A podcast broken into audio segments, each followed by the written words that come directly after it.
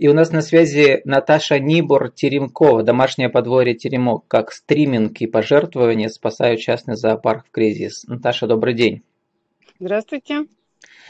Наташа, вы пишете у себя ВКонтакте на странице, где больше трех тысяч подписчиков. Приглашаем понаблюдать за нашими животными в режиме реального времени.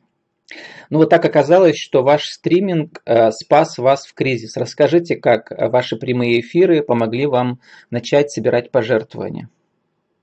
Ну, я вот хочу сказать прежде всего немножко об истории, да, развития вот этой вот группы, да, ВКонтакте. То есть, допустим, если бы у меня не было этой группы и не было контакта, да, с подписчиками сообщества. То есть мы до этого рассказывали очень много, очень много показывали, и как живут наши животные, и как они общаются с людьми, и как мы их кормим, и все прочее. То есть и не было бы сейчас такой ситуации, что люди бы так живо откликнулись. Когда, значит, я, можно сказать, подала крик о помощи, когда у нас осталось три ведра комбикорма. То есть мы практически не знали, чем кормить животных, потому что мы уже закрыты два месяца, и открытие нам светит только 1 июня, но это такая тоже очень перспектива, что неизвестно, будет это или не будет. Люди так откликнулись, я была до такой степени поражена, то есть э, у меня была куча эмоций, у меня сейчас куча эмоций.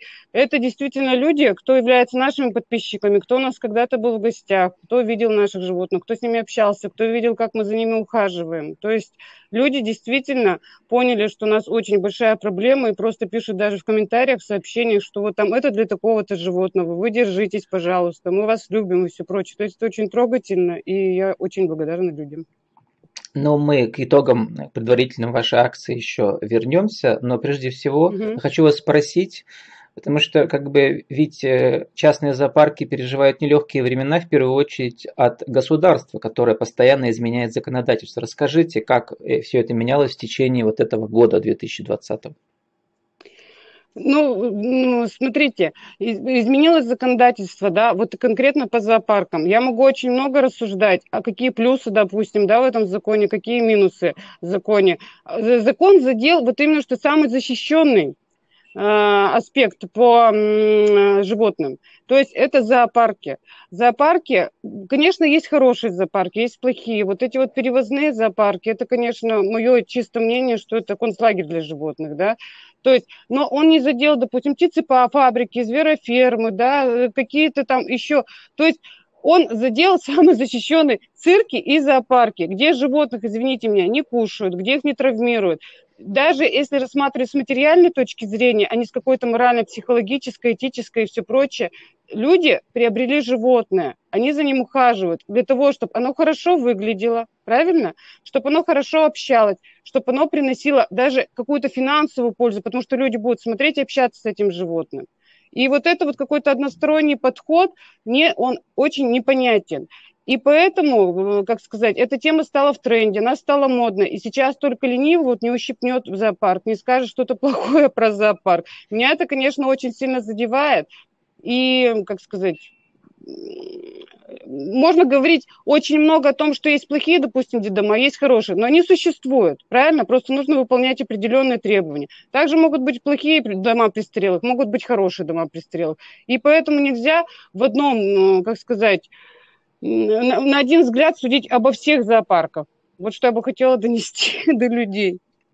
Ну, по сути, у вас домашнее подворье, то есть у вас просто есть традиционные животные для нашего климата, есть несколько да, нетрадиционных, да. типа верблюда, а еще кто у вас есть? А верблюд это, кстати, вы ошибаетесь, это очень традиционное животное для нашего климата. Тоже могу вам очень много информации, да, рассказывать и все прочее. Но скажу там, допустим, в двух-трех словах.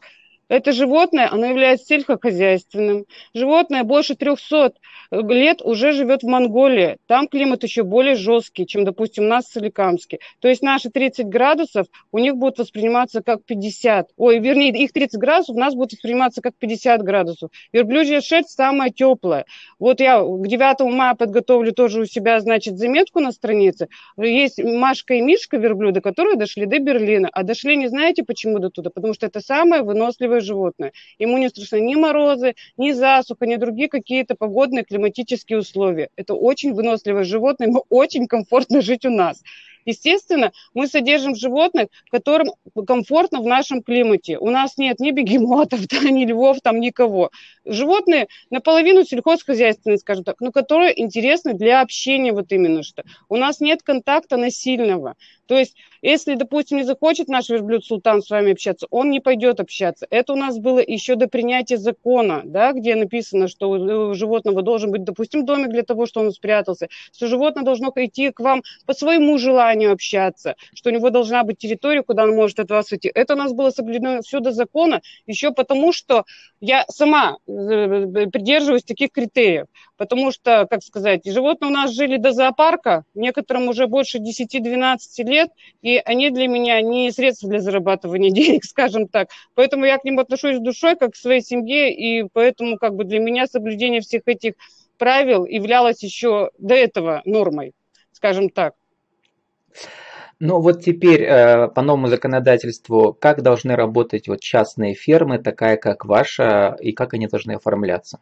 Вы кто, ИП официально? Я ИП, да. Я ИП. Но у нас сейчас э, не является, как сказать, наше ИП зоопарком. То есть у нас идет э, центр семейного досуга. То есть у нас можно к нам прийти, попрыгать на батуте в летний период, в зимний период покататься с горки. Мы наших гостей угощаем чаем с конфетами. У нас есть и уличная веранда, есть теплое помещение. У нас приобретены зеркала для комнаты кривых зеркал. То есть в Соликамске, в Березняках этого нет. То есть я думаю, детям будет очень интересно. И также можно по своему желанию посетить наше частное домашнее подворье. Как э, до кризиса, какова экономика была до кризиса вашего частного подворья? Вот я видела там входной билет там для взрослых там чуть дороже, там, по-моему, 350 угу. был, да, для детей Нет, там 200. 300. Да, для детей 250. А сколько экскурсий было в неделю и сколько нужно, чтобы вообще как бы хватало на еду животными и так далее? Вот расскажите, насколько это было для вас подъемно, что ли, комфортно, или это тоже то, то, то густо, то пусто? Ну вот я вкратце просто скажу, да, вот зоопарк у нас существовал три года, да, то есть вот э, первый год у нас входные билеты стоили 50 рублей, 80 рублей. Мы просто, как сказать, рассчитывали на большую посещаемость, на большую явку. Первые два года мы проработали просто, не просто в ноль, мы проработали в минус. Это с учетом того, что у нас нет наемной силы. То есть все, что... Наташа, вот, а вы делать, и муж, да. вы и муж где-то еще работаете? Конечно, работает. Если бы мой муж не работал, то мы бы не прокормили такую араву и сами бы не прожили. А, а его работа связана как-то с животными, совсем нет? Нет, конечно, нет. Это вообще получилось все стихийно, спонтанно, просто приобрели землю, а так как мы очень много путешествовали, то есть у меня ребенок там уже в 3-4 года жирафов кормил, да, с рук, и на слонах катался, и все прочее, он просто-напросто всегда говорил, ну купите мне поросенка, я так хочу посмотреть на поросенка. Вот началось все у нас с поросенка. Ну, получается, что всеми животными заведуете вы, то есть вы сидите дома, точнее, вы э, пашете дома, да, животными? Ну, ну, получилось, э, в жизни ничего не происходит случайно, да, получилась такая ситуация, что я после декретного отпуска осталась без работы в силу там определенных обстоятельств, да, и вот я с тех пор нахожусь дома. А да, раньше вы где работали? Как это было связано раньше... с животными? Нет, я работала экономистом. Ну, экономист хорошая как бы специальность для своего ИП, правильно? рассчитывать. Это да, это да. Поэтому, может быть, мы еще и существуем, потому что я знаю, где как можно сэкономить, куда что перенаправить и все прочее. И вы сами сдаете налоговые отчеты, то есть вы все разбираетесь. Да, не нужно да, нанимать да. отдельного человека. Да, ну у нас налоговых отчетов как таковых больших-то ведь нет, то есть это когда есть наемная сила и все прочее. Ну и вот как вы, с какими доходами вы подошли к кризису? Значит, тогда у вас уже повысилась входная плата, сколько было в неделю примерно посетителей у вас обычно в среднем? У нас, понимаете, у нас не рассчитать, сколько у нас в неделю посетителей. У нас сезонный фактор работы. То есть, когда устанавливается хорошая погода, да, и выходные дни, мы можем заработать. Среди недели у нас даже в хорошую погоду, в летний период, очень маленькая явка посетителей. Зимой у нас э, мы зарабатываем только этапами. То есть новогодние праздники, да, когда новогодние каникулы да, идут. То есть мы организуем еще как бы такое городское небольшое мероприятие. То есть мы приглашаем аниматоров, заранее выставляя ВКонтакте рекламу, и люди приходят к нам уже, допустим, семьями по, там, по стоимости входного билета, но у них там идет и анимация, и посещение зоопарка, и чаепитие с конфетами, конфетками, и катание с горки, и все прочее. Также масленица, то есть там у нас были блины, и также анимация, все конкурсы, все прочее. Люди в основном, конечно, все очень довольны. Вот. То есть вот у нас таких... И еще мы зарабатывали, значит, в этот период на Пасхе. То есть к нам приходили тоже детские группы, мы, значит, э, готовили пасхальные яйца, то есть же чаепитие, тоже у нас какие-то пасхальные традиции, анимация была и все прочее. То есть Пасхи у нас в этом году не было, Масленица у нас прошла не очень активно. То есть мы в этом плане, конечно, потеряли очень много вот именно вот в этом году. И так как мы денежные средства, которые заработали летом, а мы в основном зарабатываем летом и потом распределяем по месяцам, на корма у нас уходит порядка 40 тысяч конце лета нам в надо месяц, закупить. В месяц, месяц да, да угу. в месяц, да. Вот люди тоже сейчас, когда стали помогать, все равно я это никогда не афишировала, потому что, ну, я считаю, как бы это наши личные, да, проблемы, как мы обеспечиваем, да, и все прочее. Сейчас я стала выкладывать, когда вот люди стали перечислять деньги на карту. Сейчас вот мы закупаем комбикорм, я выкладываю вот эти вот чеки, говорю, насколько это дней хватает. Потому что некоторые, конечно, далеки от всего этого, они просто не понимают, какие это затраты. Что, допустим, мешок комбикорма у нас уходит просто в день день. Только КРС, допустим. А также мешок идет комбикорма птичьего, что надо кормить хищников, каждому нужно по 700 грамм на нос мяска и все прочее. То есть у людей сейчас складывается картинка. Вот я как раз хотел спросить, ага. какие самые дорогие животные, судя по их э, меню?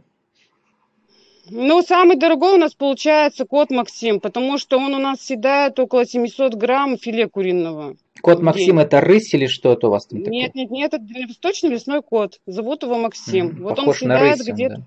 Да, да, да. То есть вот мы пытались как бы даже сейчас в кризисе ему где-то шейки подсунуть, да, или еще что-то. Нет, категорически мы говорим мяу и ждем, значит, куриное филе. А вот То на фото этом... вы со, со слицей изображены да. вашей, да? Она mm. не такая дорогая.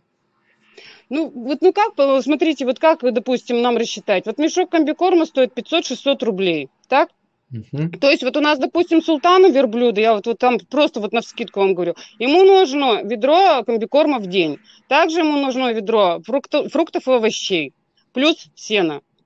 Также мы раскидываем еще по году и витамины, значит, да, и какие-то глистогонные препараты и все прочее. В конце лета мы закупаем сено на 50-70 тысяч. То есть это тоже зависит от того, какая погода была и все прочее. То лето было очень дождливое, сеном был дефицит, сено было очень дорогое. То есть вот, ну это вот я вам расклад такой самый Наташа, у нас немного времени, хочу сказать mm-hmm. еще, поблагодарить, э, чтобы вы рассказали. Вот я просто увидел десятки людей, да, переслали вам, э, у да, вас да. идут посты сейчас.